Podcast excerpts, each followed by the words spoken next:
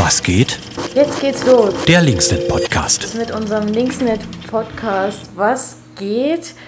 Diese Woche mit Max aus dem Linksnet Kollektiv und ähm, Max wird kurz erzählen, was so los war in der letzten Woche und was äh, diese Woche ansteht. Und zuerst, ähm, Max, du bist hier im Linksnet Kollektiv unterwegs.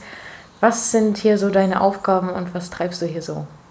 Ja, äh, hallo erstmal. Ähm, ich bin, fühle mich so ein bisschen wie das Mädchen für alles, ähm, wenn mal irgendwo ein Loch gebohrt werden muss oder eine Rampe geplant oder äh, ein Brandschutz umzusetzen ist oder äh, auch mal eine kleine Anfrage geschrieben werden muss, wenn mal eine Veranstaltung organisiert, äh, dann bin ich da meistens mit involviert. Und natürlich, ähm, wenn mal ein 3D-Teil aus Plaste geschmolzen und äh, Plaste gebildhaut werden muss.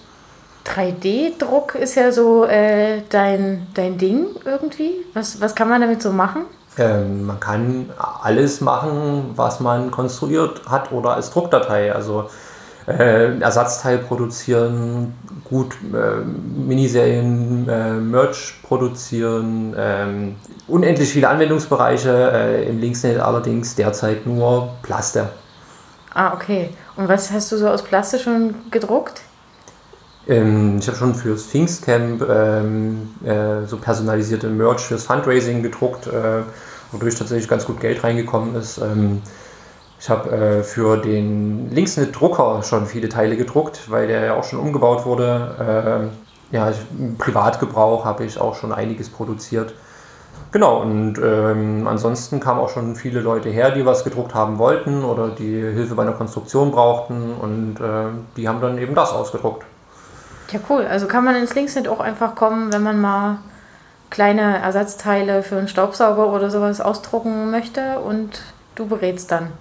Ja, mittlerweile nicht nur ins Linksnetz, sondern auch ins Interim. Äh, da haben wir letzte Woche nämlich einen Drucker ans Netz genommen und äh, jetzt sind beide Büros mit äh, richtig guten Geräten ausgestattet, beziehungsweise wird das Linksnet äh, erst mit einem guten Gerät ausgestattet sein, nachdem es heute hoffentlich endlich wieder ans Netz geht.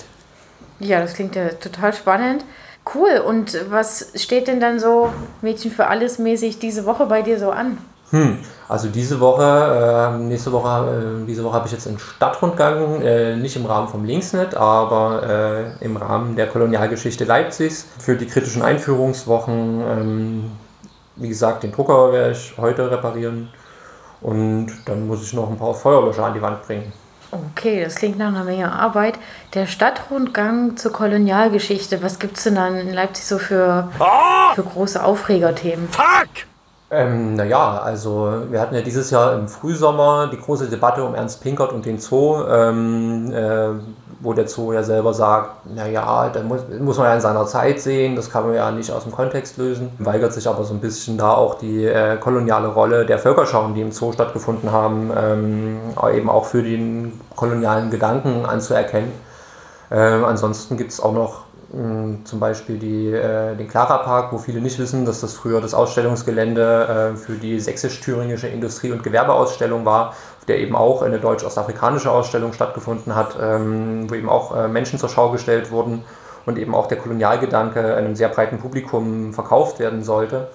Äh, Leipzig war als ähm, ja, Verlagsstadt eben auch sehr prägend ähm, in der Verbreitung von äh, kolonialer Literatur äh, von wissenschaftlichen Texten, die eben in ihrer Zeit äh, besonders als äh, ähm, Vordenker des NS gelten. Also wir haben ja ähm, Friedrich Ratzel zum Beispiel, der mit der Humangeografie ähm, zum ersten Mal den ähm, Gedanken formuliert hat, dass äh, ein Volk seinen Raum braucht. Äh, also das wurde ja dann später auch durch die Faschisten aufgegriffen. Es gab hier einen Ernst Hasse, der ähm, die Kolonialgesellschaft, Leipziger Sektion der Kolonialgesellschaft geleitet hat. Hier gab es mit Karl Beule am Institut für Ethnologie einen Wissenschaftler, der eben nicht nur Ethnologie, sondern eben auch einen Lehrstuhl für Rassenkunde äh, eingeführt hat und in Zusammenarbeit mit der sächsischen Polizei im Kaiserreich ein äh, sogenanntes Bastardregister einführen wollte, in dem eben alle People of Color ähm, registriert wurden und ähm, ja, rassistisch durch die Polizei auch äh, traktiert werden sollten.